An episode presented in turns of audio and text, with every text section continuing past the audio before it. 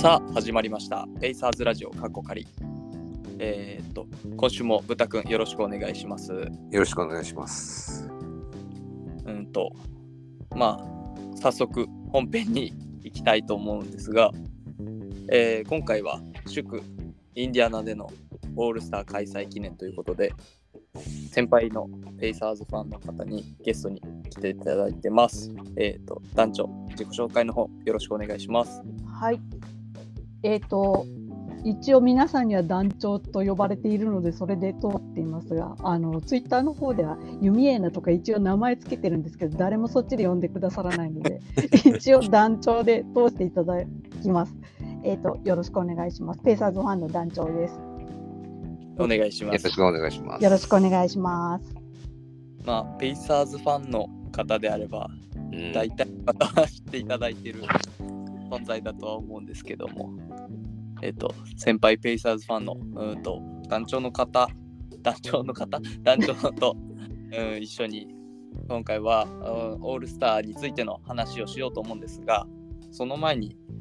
うんと、団長についていろいろインタビューをしていきたいなと思ってまして、今回の企画は、えっ、と、先輩ペイサーズファンへのインタビューっていう企画になります。団長よろしくお願いします。よろしくお願いします。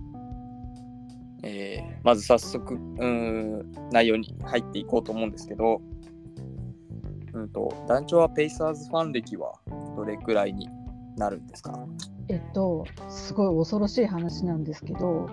今年の6月1日で30周年になることおに気がつきました。はい。はい。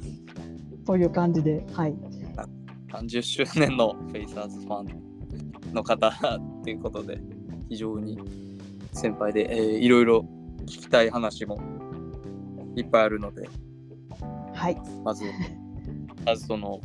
出会いっていうところから教えてもらいたいんですけど、はい。えっ、と、NBA 自体を見始めたのは、スラムダンクの影響だったんですけど、もともとは。はいそれで、その、今言った94年6月って言ったんですけどその半年ぐらい前から NBA は見始めたっていうかバスケ面白いんだって思って見始めていろいろその頃はいろんなチームをいろいろつまみ食いというか見てたんですけれどもでその初めてのプレーオフシーズンを見た時にそのえっ、とペーサーズ対ニックスの因縁対決のシリーズのその激戦みたいなのを見てそれでそのまあ有名な話ですけどその第5戦でそのレジー・ミラーさんという人が第4クォーター25得点を取って大爆発をしたゲームを見た時にまあもうその大爆発もすごかったんですけどそのコートサイドのニックスファンの映画監督のスパイク・リーとトラッシュトークのやり合いとかをやってた姿がもうなんかすごい鮮烈で。で最終的にはあの首絞めポーズで雷に打たれたという感じでもうはい、そうレジーさんに本当にその瞬間に落ちてしまったというか。でその時から、まあ、ペーサーズファンに一応なったということだと思います。そのシリーズは負けてしまいましたけど。でせっかくだからこのままこのチームを応援しようっていうか、まあ、このレジー・ミラーっていう人を応援しようっていう風に見始めて当然チームも応援し始めてそれでそのまま本当に30年続くとは思ってなかったんですけど続いてしまっていますという感じですね。なるほど。はいいや、じゃあまあ見てい、それ以前にも見ていたかもしれないけど、明確な、その、ペイサーズとの出会いっていうのは、その、ニックスとの、そうですね多分意識したのはあの時が初めてだと思います。いや、あの、初見で、あの、首絞めポーズとか、あの、そのパフォーマンス 見たら、やっぱそれは、なってしまいますよね。そうなんですよね。いや最最初私そのプレーオフはあのペニー・ハーダウェイが好きだったのでオーランドを応援しようと思ってたんですよ。でその時に1回戦に当たったのがペーサーズだったのでその時にチームは見ていてでせっかくオーランドを応援しようと思って見てたのにオーランド3立て食らったんですねその時に。でその時にもう、何このペーサーズっていうチームみたいな感じで結構嫌な感じで見てたっていうか早く負けちゃえばいいのにこんなチームって思いながら見てたのがなんかどんどん前線してそのニックスと当たるところまで行っちゃったのでなんかはい。頑張ってるなみたいな感じで途中でちょっと情が移っちゃったっていうのもあったというかっていうのがあってその第5戦に至ってもちょっと決定的にやられたという感じでしたかね。なるほど。まあ、その劇的な出会い方っていうはい、か、いう出会いを果たして、ペイサーズファンになられたと。はいうんと、じゃあ、そこから、まあ、ペイサーズファンになっていくにあたって、うんと、30年になるわけじゃないですか。はいうんと、推し選手の遍歴みたいなのってお聞きしてもよろしいですか？えっと、まず当然そのレジーから入ってずっとレジーが引退するまではもうレジー・ミラー一筋っていう感じだったんですけどでそ本当はそのレジーが引退したら私はそのファイナルのチームで一緒だったジェイレン・ローズさんという人がいたんですけれども彼の推しになろうと彼を推しにしようと思ってたんですね。なんだけど、はいレジーが引退する前にトレードされてしまったんですよ。で そういうわけでそれも叶わなくってでそうですねその後は推しっていうよりやっぱレジがいなくなってからは箱推しっていうかチーム推しみたいな期間が結構長かったかなっていうかジャーメイ・オニールとかも好きでしたしあれですけどでもなんかこう選手を推すっていうのはしばらくなくて、はい。ポール・ジョージとかもちょっとそういう感じでは見ていなかったですね。そあのうんエースでしたから応援はもちろんしてましたけどでもまああの特別に好きとかいう感じよりはやっぱりチームとして応援してたって感じだったんですけどではい久しぶりに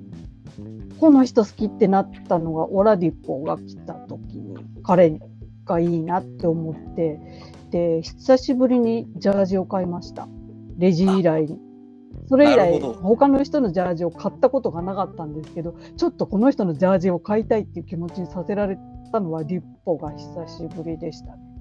なんですけどまあそれも長く続かなかったというか、まね、いなくなってしまったのであれでしたけど。でまあ今ハリボーですね、はい。一応この間ジャージを買いました。初めて。じゃあもうだいぶやっぱりレジーに心を奪われていたというか。はい、もうなんかあの人はこう私の中の殿堂入り選手みたいな感じですね。もう別格中の別格というかっていう感じでした。なので、なるほど。うん、今後も超える人はまず出てこないと思います。あの好きな人好きな選手は出てくるとは思うけどレジ以上に好きになるっていうのはよほどのことがないとないだろうなっていう感じですね。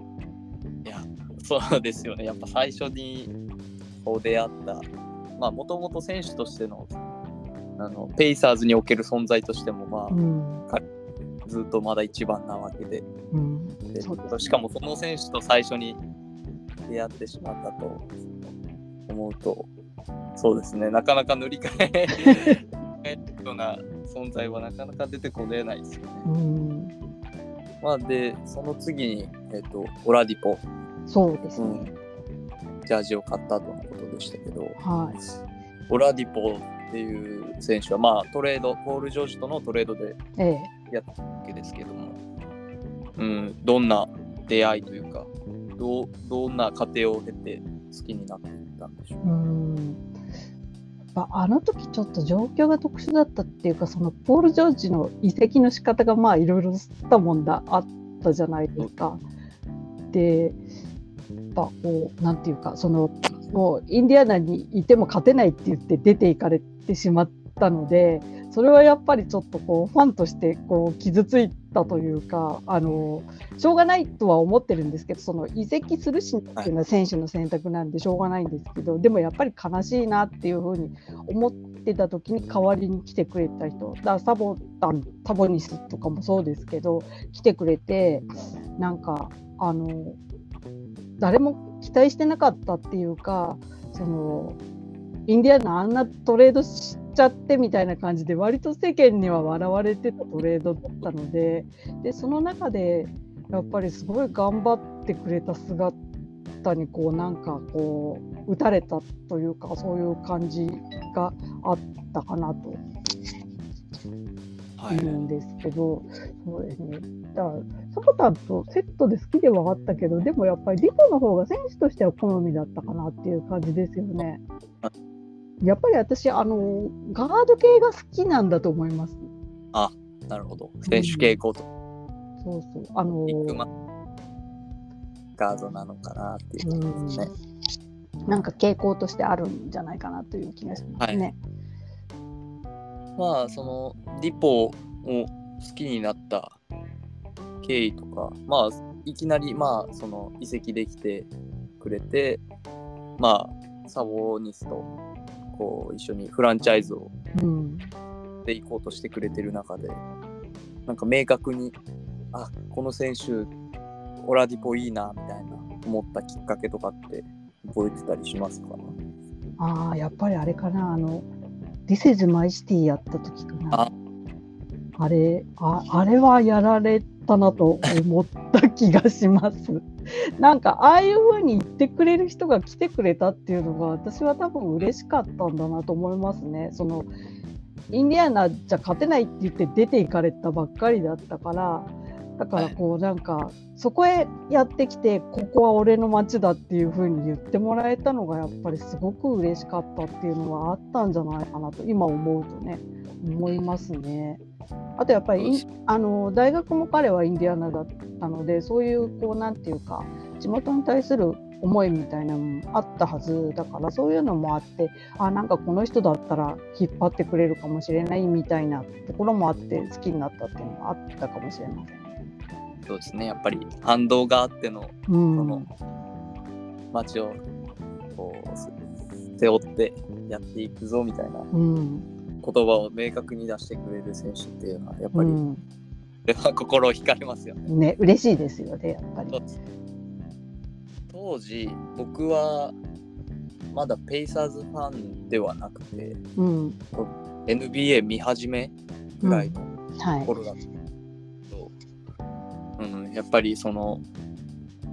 ポール・ジョージの移籍のごたごたとかでそこから代わりに来たオラディポたちの躍進というかいうのはその別のただの単の単なる NBA ファンとしてうん。見てますけどやっぱりなんか他のチームにはなさそうな魅力っていうのはすごくひしひしとうん。伝わっぱりやっぱ当時のペイサーズファンの人にこのポール・ジョージの話っていうのはなんかあんまり触れているのかなっていう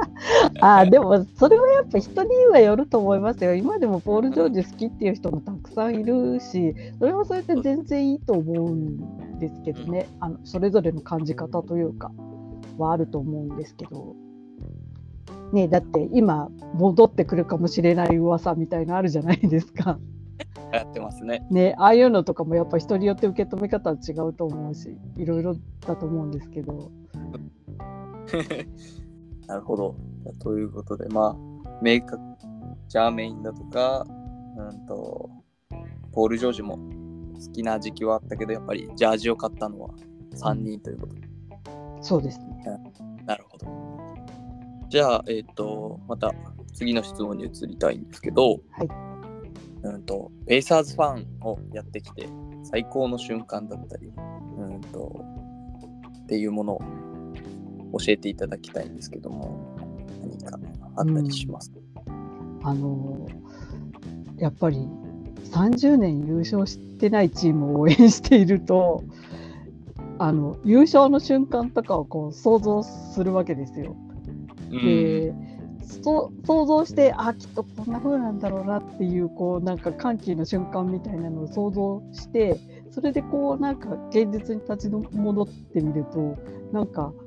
それを超える瞬間って結構難しいなみたいなことをちょっと思ったりするんですけどなんかなんて言うんだろう。まあ最高の瞬間は未来にあってほしいなと思いますね。現時点でのっていう形ですかね、うん。この。うん。だからこうああの私が生きてるうちにその最高の瞬間来てほしいなとは思っていますけどっていう感じですよね。うん。でまあでもあのもちろん楽しかったこととか喜んだことっていうのたくさんあってあのなんだろうなって考えてみたんですけどあの、はい。やっぱり私一番印象に残ってるのはあのマイケル・ジョーダンのブルズとやったプレーオフのシリーズが私の中ではベストプレーオフシリーズで、あれも結局は負けたんですけどでも、はい。あのシリーズってあの7戦まで行ったんでとりあえずブルズにあの最強ブルズに3勝は挙げたんですけどその3勝のゲームはどれも最高だったなみたいなことをちょっと思い出したりしていますね。あの本当にどのゲームも素晴らしかったので今でもなんか負けたシリーズなんだけど語り草っていうかそういうのもありますし、あとはまあやっぱりファイナル出た時は嬉しかったですよね。ニックス破ってだったしっていうのは。うん。と2000年。2000年ですね。そうそう、はい。あのなんだっけレジーがあのファイナルに進出するんだったらどこを破って出たい出たいかみたいなことをチームメイトたちに聞いたらみんなやっぱりニューヨークニックスって言ったみたいな話をインタビューでしてたりするんですけれどはい。なんかそ本当にその通りになってファイナルに出たっていうのはすごいやっぱり、うん。うん、ピークですよねあれが。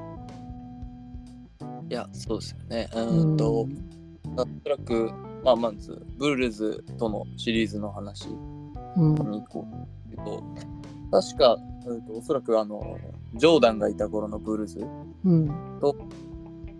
うんと、が、うんと、1回目優勝して以降、多分7戦まで行ったチームっていうのは、インディアナしか確かいないはず。唯一のはずですね。そうですよね。うん。だからやっぱり、明確に、まあ、負けてはしまいましたけど、うんまあ、カル、うんと、ペイサーズのチーム史的に一番誇れる瞬間というか、うん。なんかどれも劇的なゲームだったので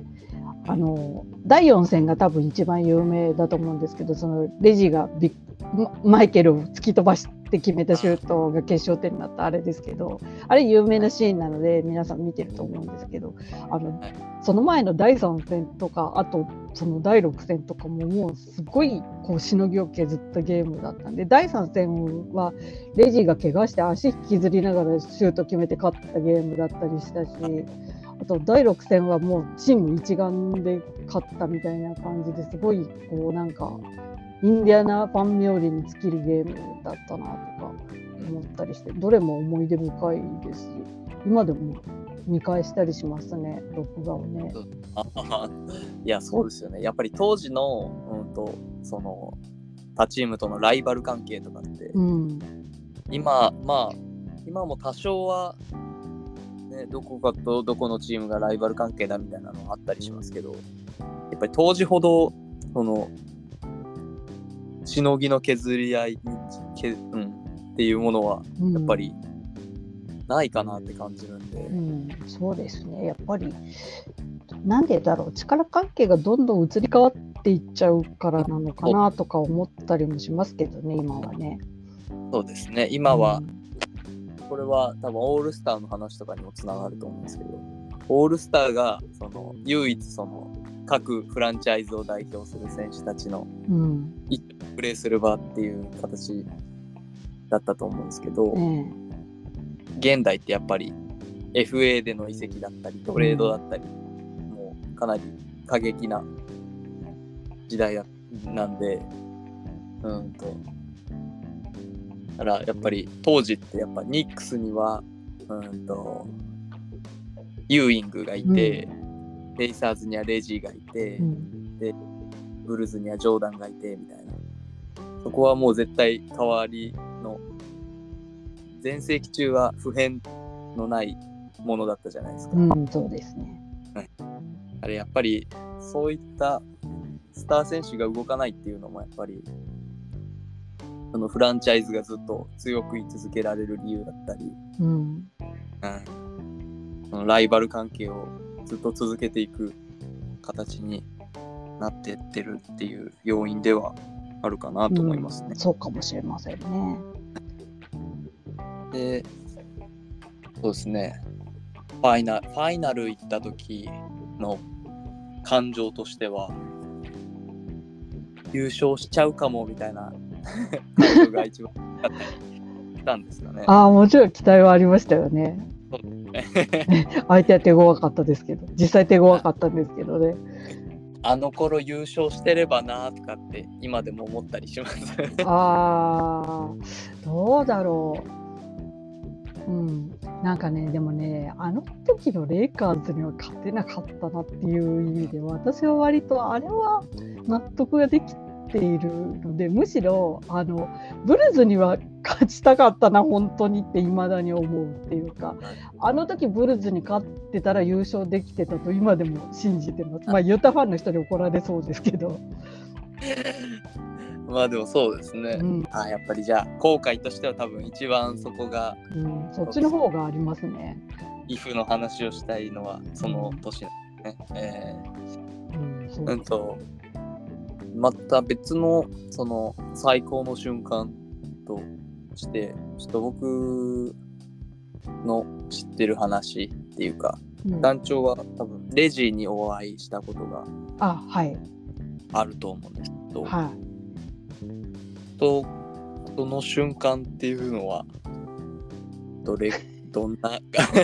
あれはなんかもうちょっと別の別の次元の話っていうか、そのはいなんだろうもう自分の人生に起きるはずがなかったことが起きたっていうような感覚なので、なんかこう。はいなんだろうチームを見ていてその勝ち負けに一喜一一憂してあれが最高だったっていうのとはまたちょっと違う感覚の最高さでしたよねあれはね。そうですよね。うんそうですね。ええ うんとそのお会いした経緯とかもちょっとお話ししていただけたらはい。あのまあ長い話になっちゃうんであのかいつまんでですけどあの2002年にインディアナポリスで世界選手権が開催された時のことでそのナショナルチームにレジーとあとジャーメイン・オニールが選ばれていてでせっかく地元開催だから見に行きたいなと思ったんですね。でその当時あの私現地に仲良くしてたベッドブレックファストのご主人がいてで多分その人からいろいろ話が伝わったんだと思うんですけどその私がレジーファンだっていうのをそのご主人はよく知っててまたインディアナに来たら来てねみたいなことをいつも言ってくれる優しい人だったんですけどなんかその人がなんか私その世界選手権にまた行きますみたいな連絡を取った時になんか周りの人にいろいろ喋った結果それがこう地元紙のインディインディアナポリス・スターというローカル新聞があるんですがそこの記者さんに伝わってであの君のことインタビューしたいって言ってる記者がいるんだけどみたいな連絡をご主人からもらってでそれで、あの取材を受けることになったんですね。でその日本からわざわざレジミラーを見に来るみたいな感じで向こうでは物珍しかったんだと思うんですけどでそれで取材を受けることになってでその私の記事が実際に新聞に載ったんですね。で、はいまあそれ載っただけでもびっくりだったんですけどそんなことあるんだっていう感じで私はいつも読んでた新聞だったのででそういうことがあってそれで現地に実際に行ったらそのベイサーズの関係者の人がその記事を読んでそのロッカールームに招きたいと言っているみたいな連絡が来たんですね。来たというか、はい。その宿のご主人を通じてだったんですけどそういう連絡が来てるよっていう話になってえ？みたいな感じで。でそのあのせっかくだからロッカールームの中あの今当然その世界選手権やってるの夏な夏っていうか秋かなだったのでその当然選手たちはいないしあれなんだけどでもあのロッカールームの見学ぐらいはしてもらえるからぜひどうぞみたいなことを言っていただいてって。えー、本当にとかもペイサーズの ロッカールーム見られるんだって思ってではい。お伺いしたんです。でお伺いしたらそこにレジーさんが待っていてではい。日本から来来てくれたんだよねみたいなことを言ってもらってでもう本当にびっくりして私は。あのうん。なんて言うんだろう。まあレジー・ミラーにサプライズを仕掛けられたわけですよ言ってしまえば。ね。なので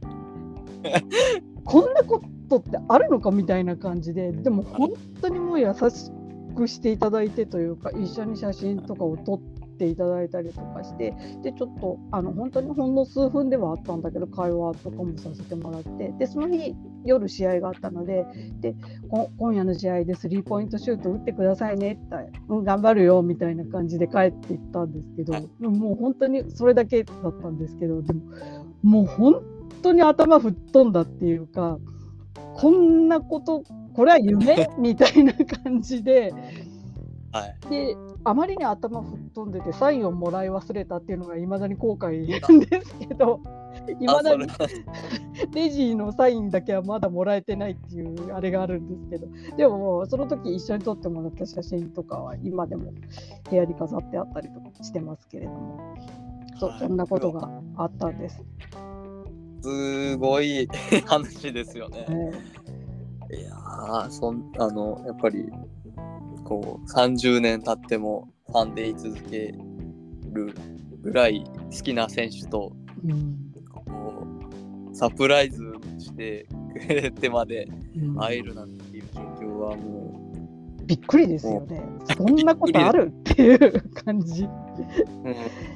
うん、いやー本当にそういう人なんですよ彼は。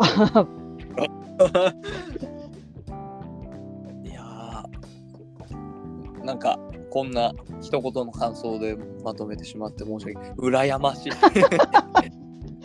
やーもう本当に運が良かったというしかないですよね。だってね他にだってレジミラファンって日本にはたくさんいたのでその当時ね。なので本当にラッキーだったとしか言いようがないんですけれども。いや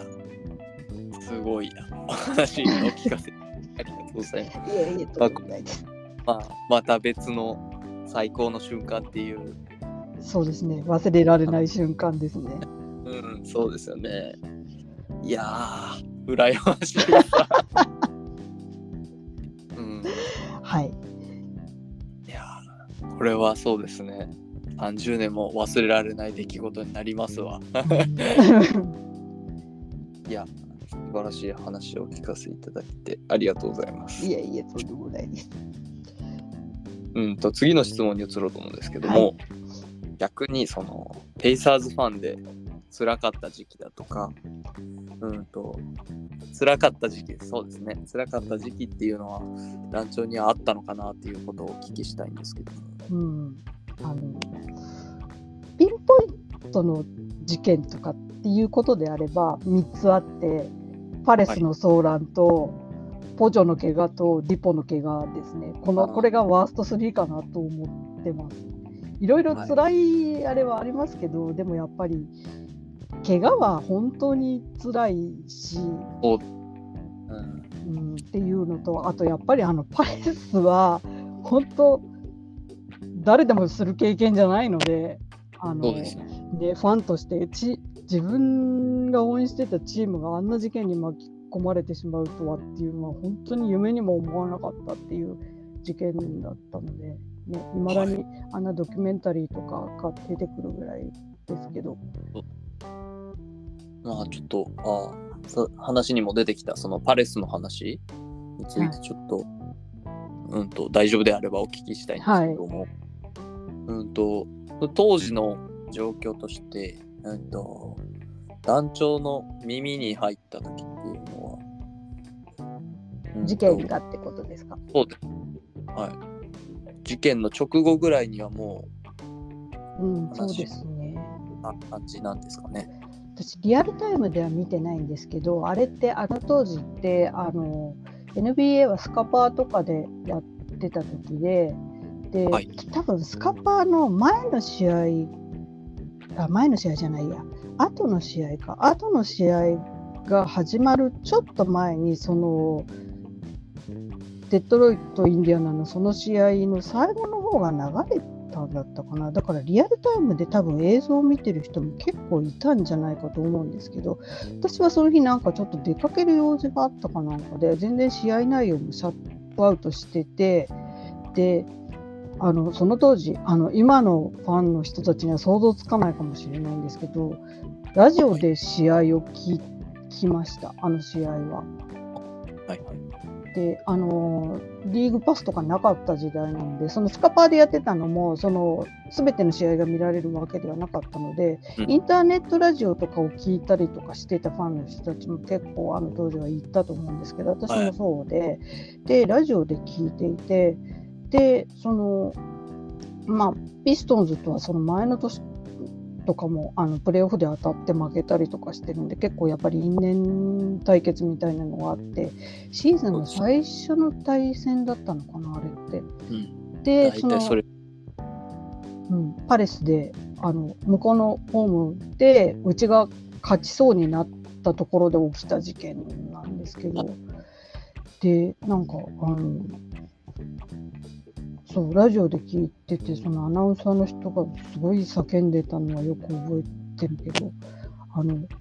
ロンアーティストがスタンドに走り込んだみたいなことを言ってるのだけは分かってあ。でえ何？どういうこと？みたいになってそれでインターネット開けて事情が分かったみたいな感じでしたね。そうですよね。やっぱりうん。映像の実況だけじゃなかなかうん。分かりきらないますよね。うん。この起きた瞬間の情感情としてはどんな思いがあったんですかね？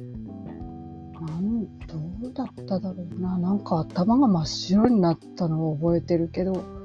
そうですよ。うん、であのその時はまだそういう話にはなってなかったんですけど私は多分このシーズンはレジー最後のシーズンになるだろうっていう予感があったんですよその時。で実際に本人が発表したのはもっと後の話なんですけどでも多分こう今期で終わりかなっていうふうに思ってたので本当に最後のチャンスのシーズンだったから、もうすごくそこにかける思いみたいな私だけじゃなくてファンみんなそうだったと思うんですけど、うん、もう優勝最後のチャンスで実際優勝候補だったしあの時は。なので本当にそれがもう全部あの瞬間に終わったっていう感じだったのでなんかもうなんだろう。何を考えてたかとかも覚えてないですね。全部壊れたっていう感覚しかなかったっていうかですね。いや、そうですよね。うん。ちょっと、まあ、当時のファンの方にはちょっと思い出したくもないような割とうん。ショッキング事件ではあると思うので、ちょっうん。と思い出させてしまって、まあ、気持ちもあり、気になってしまって。まあいまだにあの時の映像とかはあのドキュメンタリーは見ましたけどでももうやっぱりそれ以外にあの映像はもう見られないなと思ってるし見ると辛いしみたいな感じですよね。そうですよね。うんまあうん、でまあレジーがその年で引退っていう形になった年だったんですけど、うん。まあその試合多分レジー確か出てなかったんですよね怪我かなり。あ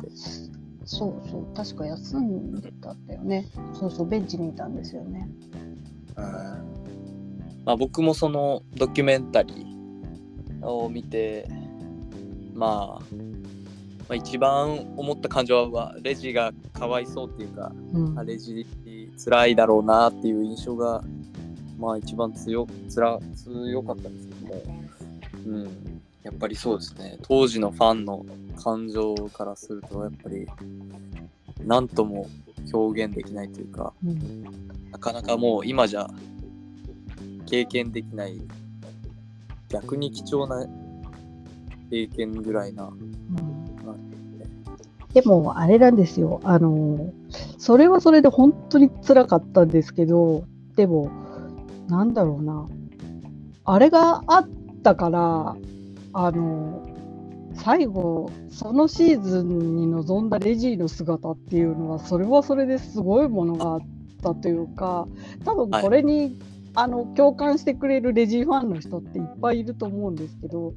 あの、はい。結局のところそれでジャーメイン・オニールとかあの、まあ、アーティストはもちろんなんですけど主力の選手が長期でいなくなることになって出場停止になっていなくなることになってしまったのでもう本当本当に残ったメンバーでやっていくしかなかった中でもうレジはジャメン・オニールにそのなんて言うんだろうエースを任せてたっていうかその今後お前がやっていくんだみたいな感じでもうバトンを渡しかけてたのにやっぱ自分がここで背負わなきゃいけないっていう状況になった時にもうすごい潔く背負ったというかなんかこうこんこれって何て言うんだろうなこんな事件がああったからといってうんそれでもう終わりだって諦めるのは嫌だみたいな感じの態度をすごくずっと取り続けて前を向き続けてたっていうかはい。それはこうなんか見ててもこう心打たれるものはありましたよね。なんかもうこれで優勝の望みはなくなったっていうのは分かってたと思うんだけどそれでもやっぱり最後まで諦めなかったっていうかこうその姿を見られたのは私はあの不幸中の幸いっていうかそういう言い方が正しいかわからないんですけどなんかレジー最後までかっこよかったなとは今でも思っててなんか、いやななんて言うんだろう私の好きなレジーさん最高でしょっていう感じで終わったっていうのが あったんですよ。なので、それに関してはそれを見届けられたことには悔いはないかなっていう気持ちは結構あったりもします。もちろんこの事件は起きてほしくなかったですけどね。いやそうですね。それはレジーファンならではのお話というか、うんやっぱドキュメンタリーだけではつか伝わってこないところの。うんうん。いや、なんなんか事件の直後にその最初にレジーが口を開いたっていうかそのコメントした時に誰も俺たちに同情なんかしないよっていうふうに言ったんですよ。うん。でと当然その当時強かったのでチームは。だからこう、はい。なんかこんな強くて他のチームを踏み散らかしてきたチームに同情なんかするわけないって言ってて。だから自分たちももうこのまま折れたりはしないみたいなことを言ってもうかっこいいって思っていや、かっこよすぎますねか。っこいいでしょ？本当にもうずっと前を向き続けたっていうか本当にそのスタンスで最後まで行ったのでなんかねもうなんか本当にこんな形になったけどでも私はこの人好きでよかったなっていうふうには思わせてもらいましたよね。いやー、かっこいいですね、そのエピソード。でしょ？よかっこいいでしょ？めっちゃかっこいいっす。もっと知られてほしいことなのこういうことは。惚れますね、それ。そうそうそういう人だったんですよ。まあそうですよね。インディアナって当時やっぱり、うんと、おそらくリーグとしても割とヒールな方っていうか、うんうん、せ大正義な方で方のチームでは多分なかったとうん思うんですけど、そうですね。いや、そうですね。うわーかっこいいな。いや、これは、うん、惚れちゃいますね。でしょ？でしょ？間違いないです。うわーなるほど。うわーこれはいい話。お聞きできましたね。逆に、うーんと、その、こう、あまり、そのレジだとか、まあ、今のリポだとか、うんそれそういったところ以外でなんかすごく良かったなっていう時期だったり選手だったりっていう話って何かあったりしますか？突然申し訳ないんですけどそうね。うんうん。レジが引退してからは、割とちょっとやっぱり、テンション保つのは難しかった時期もあったりしたんですけど、でも、ダニー・グレンジャーとかは好きでしたよね。あの時代はそれはそれで楽しかったなと思うし、本当あんなに怪我が多くなければ、対戦してほしい選手だったなとかは今でも思うかなみたいなのもあるしまあ、うん、じゃあメインも好きだったったしな、なんだかんだ言ってもな。ううん、なんかやっぱり好きな選手はいろいろいたけどこうチームとしてはうまくいかないままで終わってしまったなっていうことが多かったのでね。それが結構悲しいといえば悲しいかなっていうか、うん、ローアーティストとかも私はすごい好きだったのでいろいろありましたけど。でもやっぱりなんか今でも時々ペイサーズの話してくれたりすると嬉しかったりはするんですよね。うんあとはどうだろうな、なんか、うん。うん。いや、僕、はい。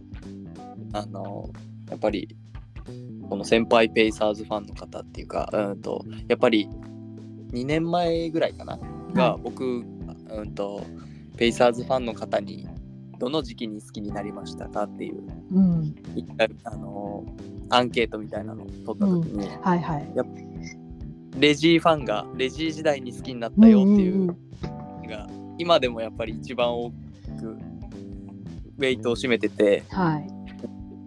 やっぱりそのレジーの魅力っていうかレジーのそのに引きつけられたせ人たちが今もまだこういう一番多い割合でペイサーズというチームを応援してて。でまあそれ以降もまあ強豪って言われる時期は何回かあったり、うん。うん。してたわけで。でもやっぱりその当時を応援してた人あのペイサーズファンの方ってやっぱり当時って今はそのネットが普及して、うん。うん、と現地のバンキシャさんのツイッターをフォローしてだったり。うん。すればすぐ情報を得られるっていううん。状態にはなってますけどやっぱり当時ってなかなかねインターネットも復旧してなかったりうん。そうですね。あのすぐ情報が来るっていう時代じゃなかったんですよね。うん。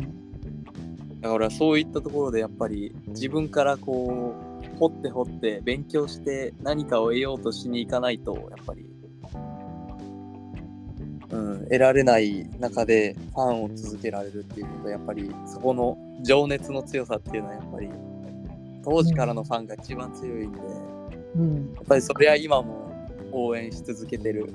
人が多いよなっていううん。熱意のある人だけがやっぱり当時も押せ押せたと思うんで。うん。そういった面がすごく僕はその当時のファンの方を尊敬してるというか。いや確かにあの日本のそのバスケットメディアとかでも全然扱われることはないようなチームだったしそれはまあ確かに大変でしたよね。だから私もインターネット環境が手に入って初めてその地元紙というものがあるのを知ったみたいな感じだったしそうあとはあのあの当時私もあのファンサイトみたいなのをやってたんですけど、そうあとあの皆様よくご存知のすみこさんというあのイラスト描きの方が、やっぱりホームページをやってたりとかしてそういうところに集まってた人たちが多かったですね。でそういうところで情報交換とかしたりとかしてもいったのであの頃から割とやっぱり人数少ないけど結束はあったみたいな傾向はあったかもしれないですよね。そうですよねうんいや今でもその先輩ペイサーズファンたちの絡みとかその熱い今でも愛情を注いでる姿を あーなんか素敵だなっていうふうにいやもうう。ざくない？そろそろ。う うざうざいとか思われてそうで怖いんですけど。いや僕は全く思わないですけど やっぱりその仲間に入れてほしいなって思うぐらい。な僕も割とまあインディアナオスっていうようなファンの人たちはやっぱり今の今のファンも、まあ、割とバイタリティある人ぐらいしかなっていけないのかなと。あ印象はあるんで、ーうんうん、そうなんかでもあのねなんか頑張って残ってきてくださる若いファンの方たちもポツポツいるので 本当によろしくお願いしますねっていう感じなんですけどね。続きまたその 団長含め日本のインディアナ・ペイサーズファン界隈もこ盛り上げていけるようにまあうん。それの一助になればと思って。うんこのインタビューもさせてもらってるんですけど でももうはハリボー人気がやっぱり上がってきてるからまた増えるのかなと思ったりはしますけどね。だから今やっぱり今はプレーオフ圏内になんとか入ったっていう形で、でハリバートンももうリーグのトップ選手層になってきてるっていうところで、そうですね。うんペイサーズファンの方もやっぱり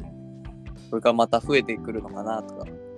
思いつつそういう人たちにやっぱりこの、うん、と団長の話だとかその先輩のペイサーズファンたちの話っていうのを聞いて勉強していただければいやいやでも別に勉強する必要はないんですよ。今、今一生懸命見てくれればいいです。その本当に。一緒に応援してくれればもうそれだけでっていう感じですよね。昔はその仲間をた探すのも大変だったので。はい。うん、そうですよね。まあ、僕が、まあ、知りたいっていう欲が一番強くて、これ、やらせてもあの知りたいっていう人にはいくらでも語りますけども。らって、非常に助かってるところなんですけども、うんと、団長にとって、その、ペイサーズのカルチャーだとか、街の魅力だったり、好きなところの話もお伺いできればなと思うんですけども、うんうんあのやっぱりスモールマーケットなのでいろいろ辛いことはあるんですけどでもスモールマーケットならではの良さっていうのもなんかあるんじゃないかなとは私は思っていてそういうところが好きだったりはするんですけどその、まあ、FA 来ないとかよく言われるじゃないですか。そうですね。うん、あのおな大物 FA は全然来ないしだから、ね、もっとそのチーム作りみたいなのも丁寧に丁寧にやっていかないといけないっていうところは条件としては厳しいんですけどでもその分そこがハマった時の快感みたいなのっていうのもあるような気がしててなんか、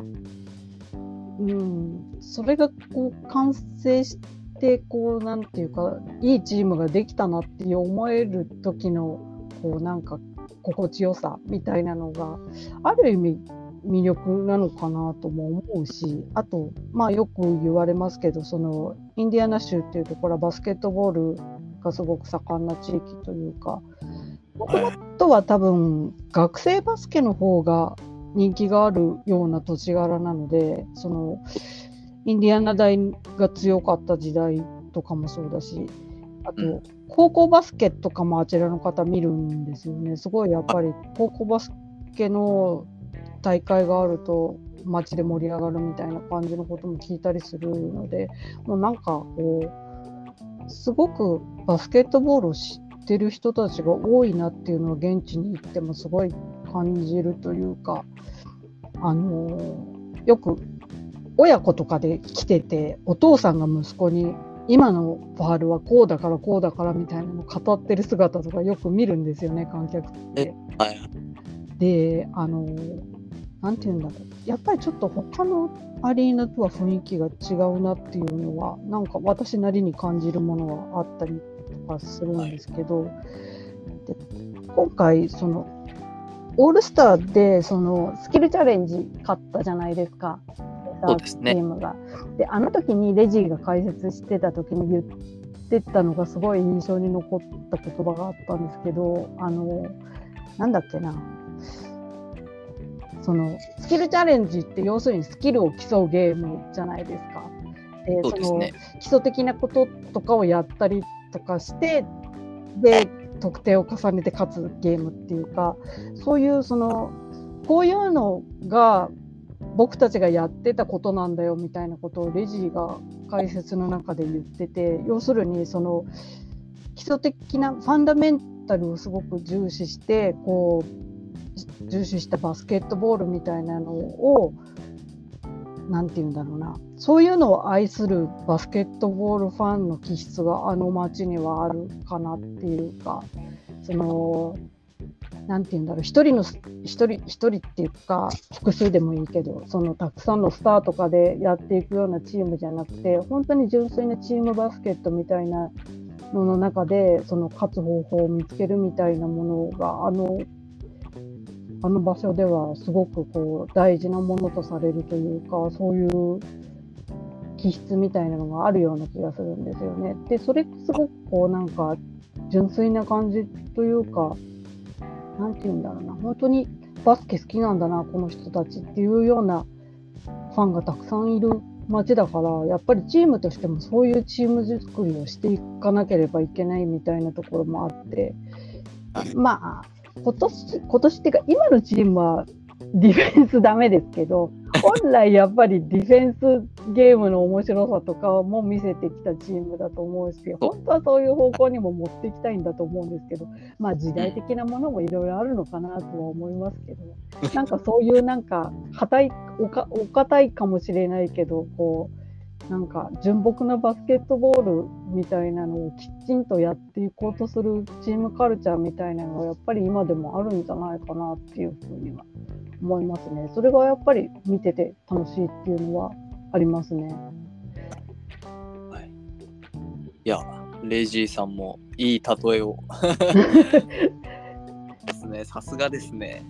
なんかレジさんはもうあの普段は一応その解説者の身分だからインディアナの話とかあんまりしないんだけどたまに弾けると言うよねっていう感じで 今回のオールスターの解説いろいろ面白かったですけどねいっぱい弾けてましたよね。いやそうですねやっぱレジーさんもななかなかそのペイサーズについてのコメントってやっぱりあんまりしてくれてないかなっていうようには感じるんですけど、うん、ひとたび話してくれたらなんかあ見てるんだなっていうこう伝わってくるっていうか本質の部分、うん、そうそうそう。なんだ見てるんじゃんって思うことよくあります。普段割とツンデレなんだけど見てるんじゃんって思うことしばしばありますね。うん。いやなるほど。いや僕もまさにそういうところのペースインディアナっていう街の好きな部分だったりやっぱり FA が来なかったりっていう、まあ、よくペイサーズファンの方は嘆きとかでも 使ったりはされますけど、うん、逆にそこが面白いところで、うん、魅力であるなと思って。やっぱりチャンピオンシップを目指すのにスモールマーケットであることによってやっぱり大きな難易度っていうか山とかが他のチームよりは多かったりするのかなと思うんですけど、うん、だからそこに到達できた時の喜びはひとしおだし、うん、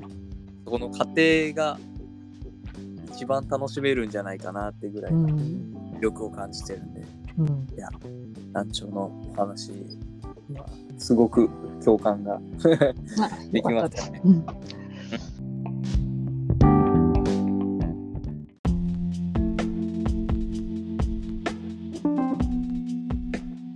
後取り身代わりです。お聞きいただいている方には気づいているかもわかりませんが、オープニング以降、豚くんの音声が機材トラブルで、え載っていません。ここからは豚くんも戻ってきてからのお話になります。大変申し訳ありません。では引き続きよろしくお願いします。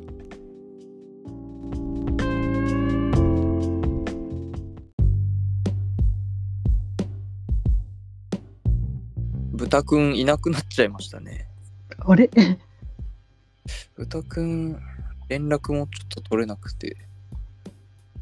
どうしたんだろう。あ、あ、来た。あ、なんかずっと入ってるみたいな感じになってたんですけど、なんかそれで、あ、ずっと聞こえてませんでした、声。うん。あ、マジか。いや。あ、俺らの声聞こえてた。あ、聞こえてた、聞こえてた。あ、マジ？で、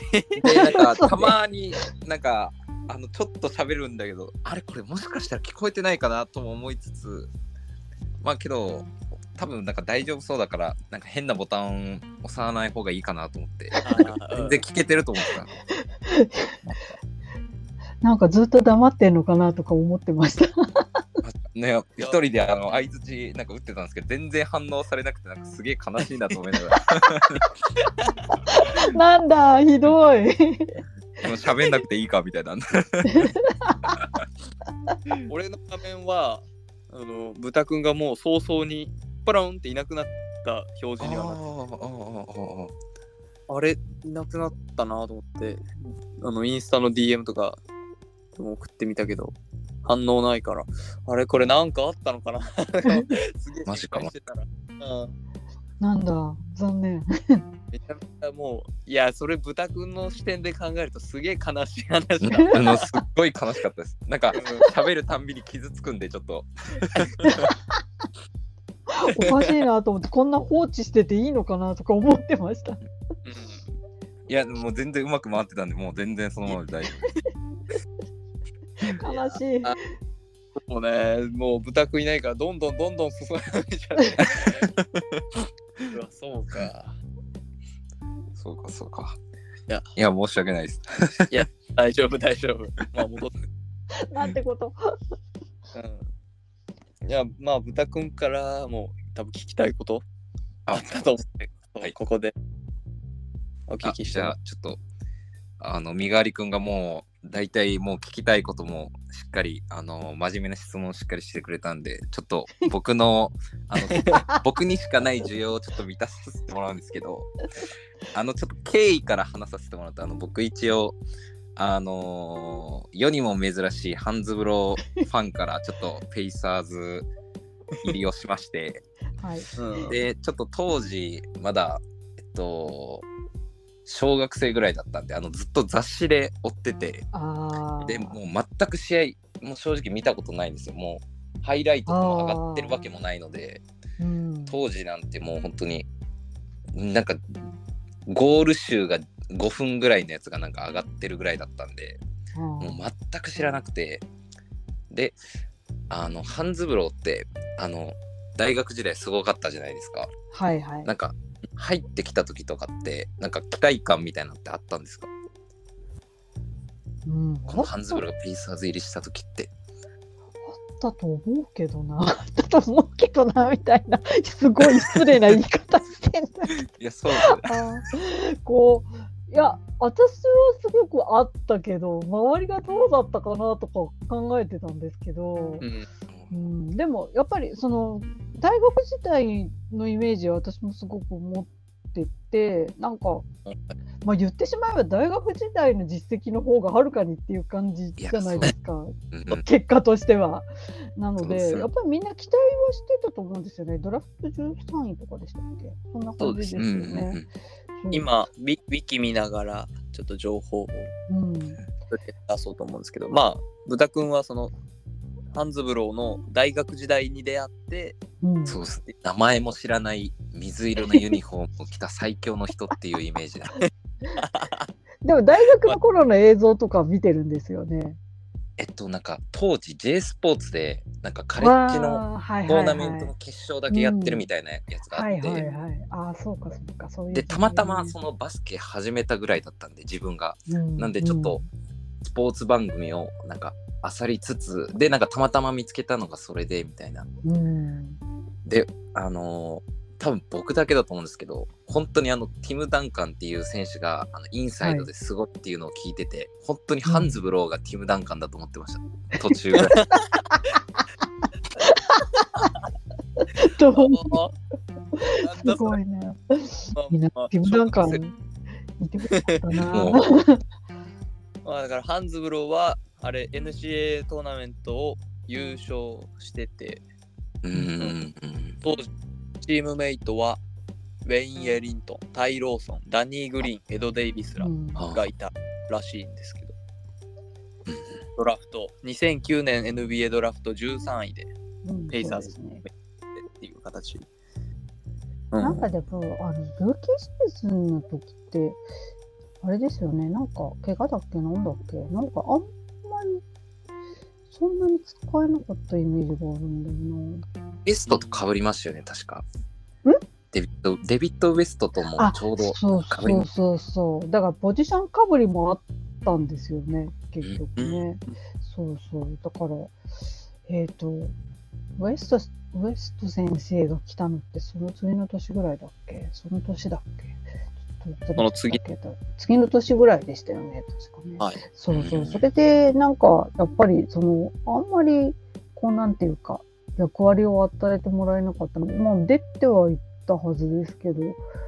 ところがあったかなっていう感じで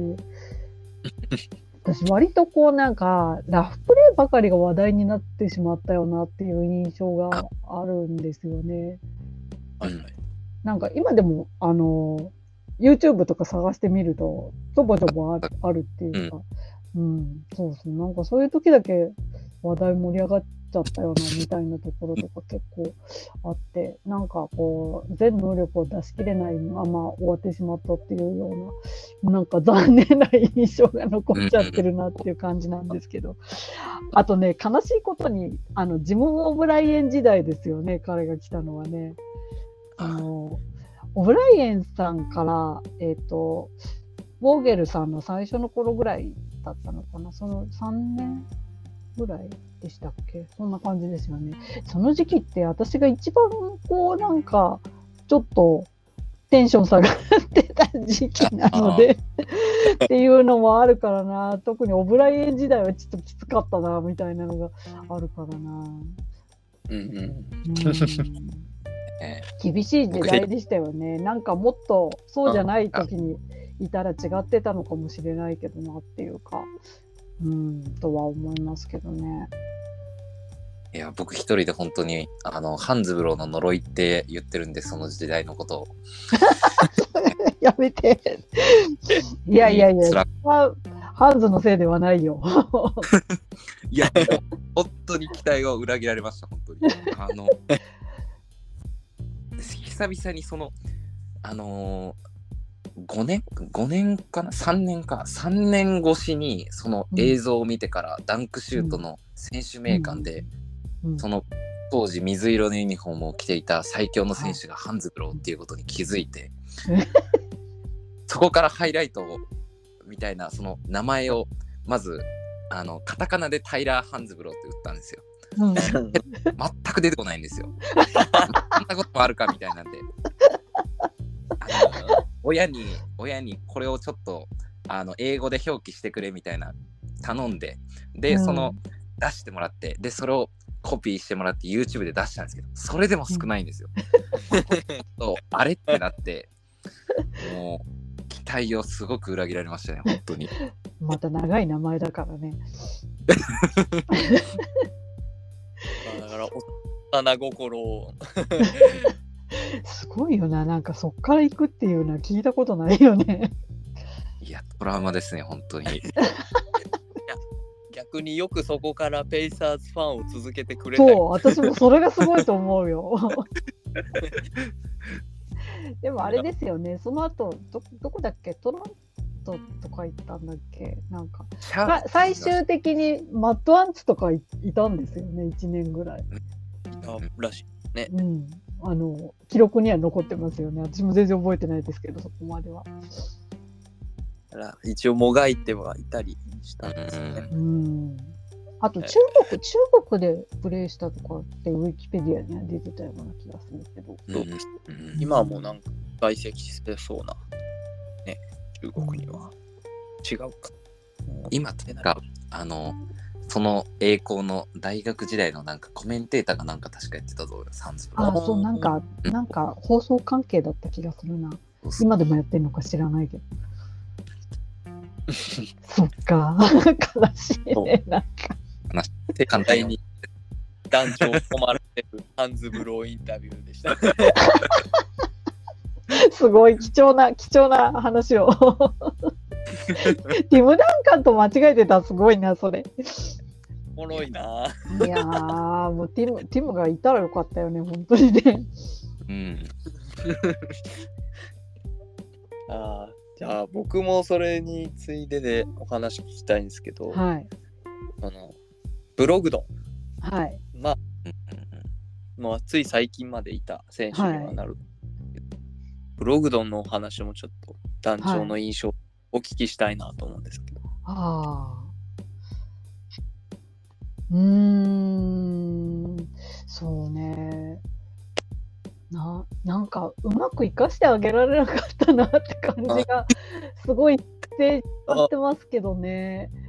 どうなんだろうだ誰が悪いとかいう話ではなくてそのコーチがとかそういうこうんうん。とでなんかやっぱり全能力を出し出してあげられなかったなっていう印象がすごい私は強いですね。なんか来てくれた時はすっごい盛り上がったし私もはいなんかなんかねあの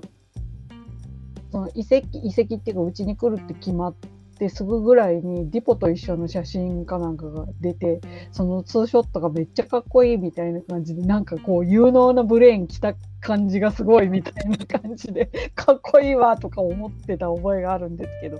なんかそうね。何年でしたっけ？あれ来たのって。えっ、ー、と、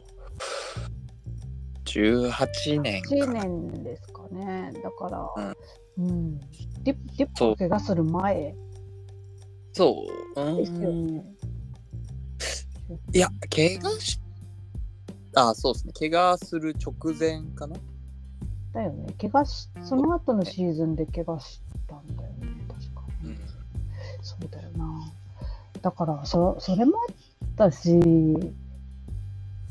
うん、ね、もっとちゃんと一緒にやれてたらよかったなとかは思うしね。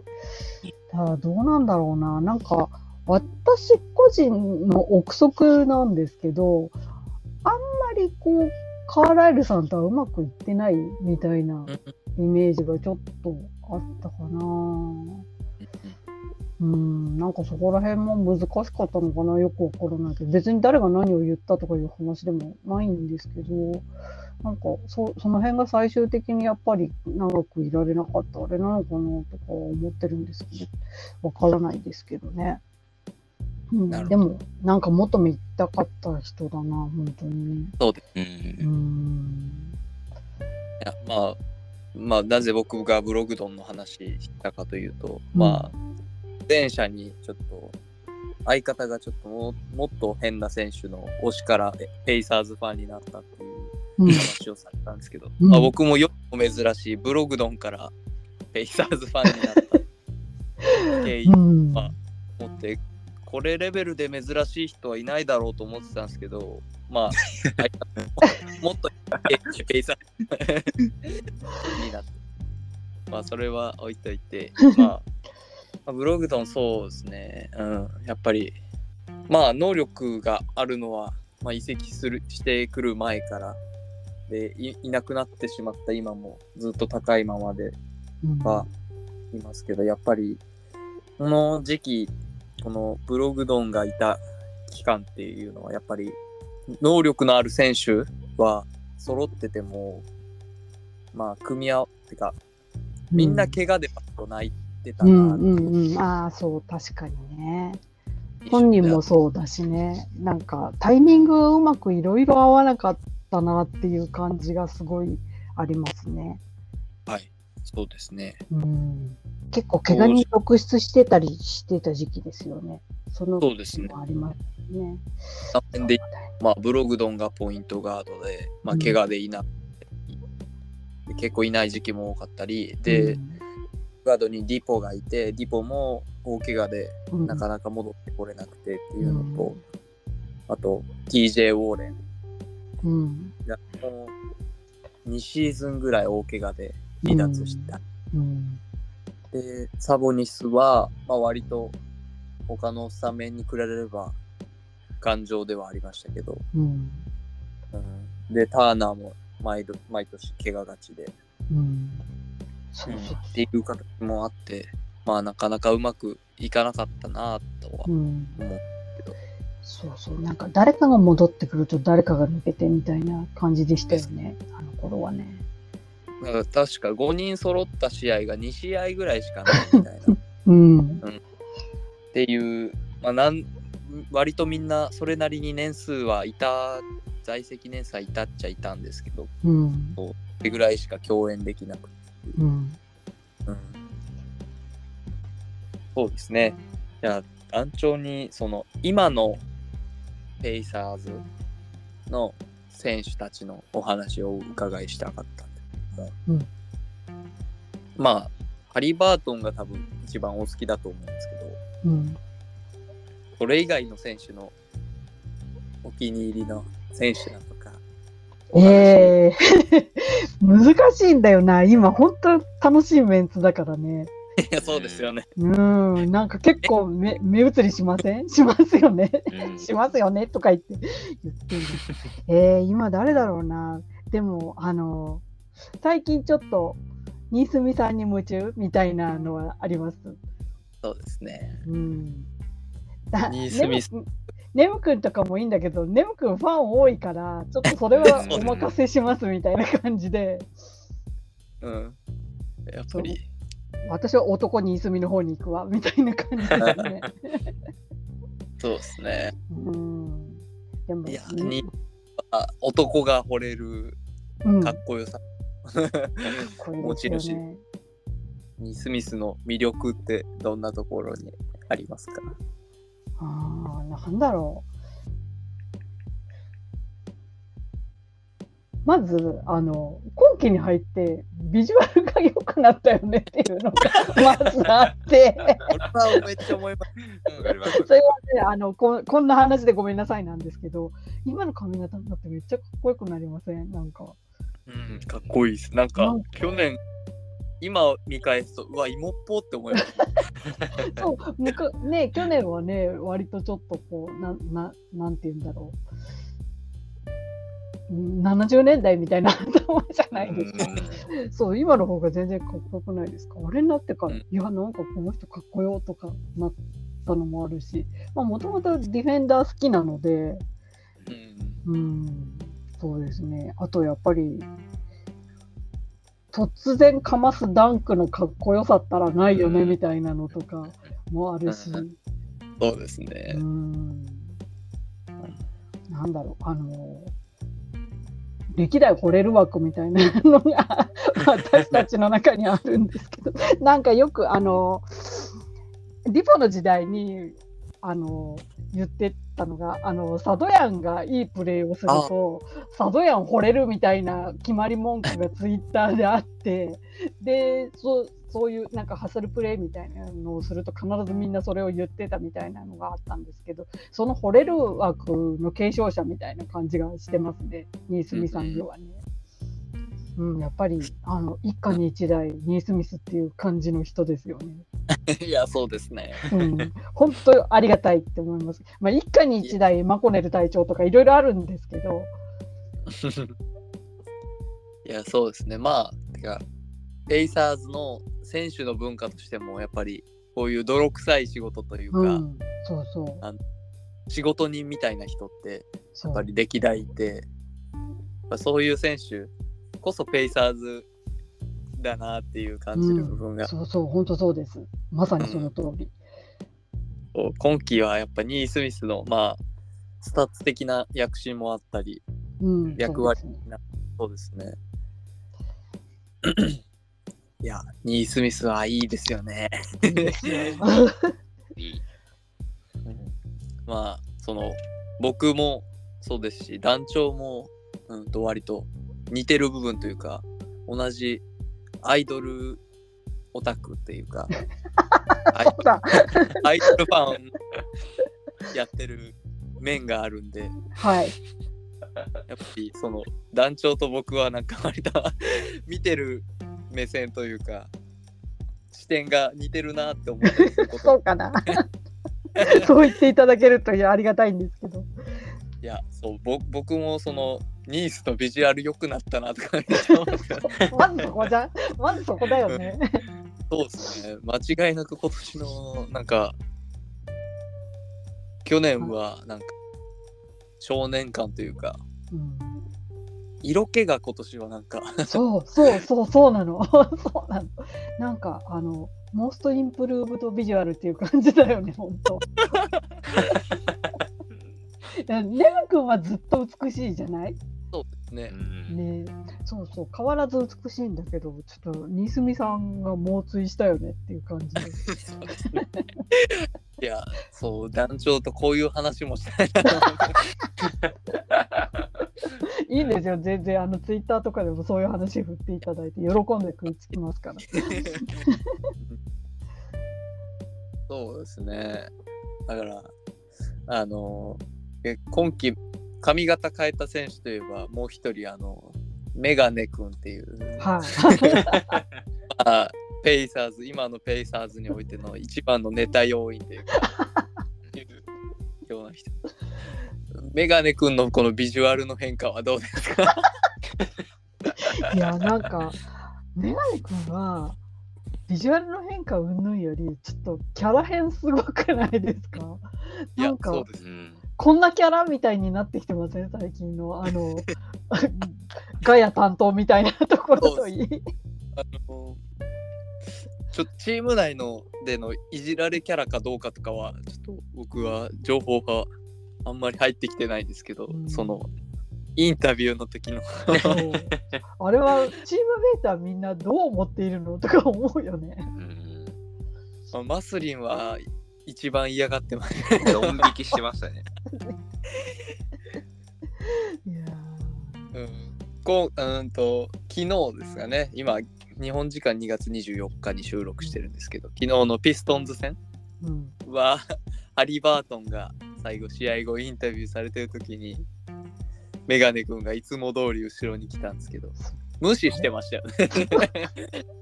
あれ何だったの？あれ後ろでモノマネでもしてるつもりなのかしらとかいろいろ思いながら見てたんだけど、まあ、最後にでもちょっと声かけて声かけてたっていうか話題に出してたよね。うん、そうですね。うん優しいなって思って。いや、そうですね。まあ、メガネがいる限りは、なんか、こういう面白ネタには欠かさかかないかなって。本当面白いよね。うん、面白いです。もう非常に楽しめますね。多分ペイサーズファン以外にもメガネのファンは多分今多いんじゃないか。歩くバズり製造機ですからね。そうですね。そうだよね。すごいよな。なかなかそういう、そうペイサーズからで出るっていう印象なかったんで。うん今、キャラ強い人多いですよね。あのうん。いや、それこそ、あの、ディフェンスに定評のある JS 君とかも、なかなかキャラだけは強いよねっていう感じだし、え 面白いよね、あの子もね。早くどんどん出てきてほしいんだけどな。そうですね。うん出て。もう試合だとね、割と派手な要素っていうか、うんはなかったりするんで、もっと自分出してほしいなとか思ったりもする。まあ逆にマスリンとかはね、自分出しすぎ って思うぐらいの時もあったり。うんなんかでもまあ、ああやってるうちがいいいいのかなっていうか、考え始めるとドツボにはまるじゃないですか、マスリンは。なんかまあ、あれでいいのかもしれないけど、考えすぎな、考えなさすぎみたいな時も時々ありますけどね。うん まあでも、そうですね。ああと、そうですね。やっぱり、今のチームの一番の子さんである、ターナーについてもちょっとお話あを聞きたいんですけど、まあ、ターナーも、まあ、割とルーキーシーズンとかからしたら、まあ、だいぶ垢抜けてきた そうね、ほんとパイナップルだったからね、ルーキーシーズンはね。うん、そう、なんか、ね、彼については、一番のその今の先輩というか、うん、年長者になってきてからのターナーの見方とかってどんな？いや、大人になりましたよね、やっぱり。あの、なんだろう、なんかどれが先なのかなって思いながら見ることがあるんですけど、その、結構選手としても、こう、なんていうのかな、開花しそうでしないみたいな時代が結構長かったイメージっていうか、そのね、ブロックショットとかすごい瞬間とかあるし、なんか本当にいいプレーする時もあるんだけど、なんかもう一体なんだそれはみたいなことをしちゃうこととかもあったし、なんか、なんて言うんだろうな、なんかブレイクしそうでしないみたいなのをもう何年も見てたイメージで、で、あと怪我がやっぱり毎年どっかしらで抜けてしまう時期があったりとかしてたのが、今年はずっと頑張ってますよね。そんなにまとめて休んだりとかもしてないですよね。だから、うん。いろんな人が今ようやくこうなんていうかなんていうんだろう。まとまってこうリンクしてきたっていうか、あの持ってる潜在能力みたいなのとその怪我しないようになってきたみたいなこととあと精神的な成長みたいなのがいろいろこうつながり合って今につながろうとしてるんじゃないかなとは思ってるんですけどでもあんまり私が褒めるとろくなことがないのであんまり言わない方がいいかなとは思ってこれこれの話もね、お話ししていただきたかったんですけど、やっぱりその、団長はその、ターナを罵る会の会長。はい、っていうかこれもともとあのあの元ネタはレジを罵る会だったんです昔。これも本当にあの同じなんですけどジンクスがあって、はレジを褒めるとろ次の試合ろくなことしないみたいなのがあって 本当にもうなんか聞こえてるのっていうぐらいやらかしてくれるみたいなのがあって でなんかもう怖くて褒められないみたいなのをその昔もずっとやってたんですよレジに対して。はい。でまあ主に私と澄子さんが中心になってやってたんですけどなんかい今またこれの繰り返しなのかっていうことを澄子さんと一緒にやってるみたいな感じなんですけどなんかあの本当にこうマイルズの場合はあの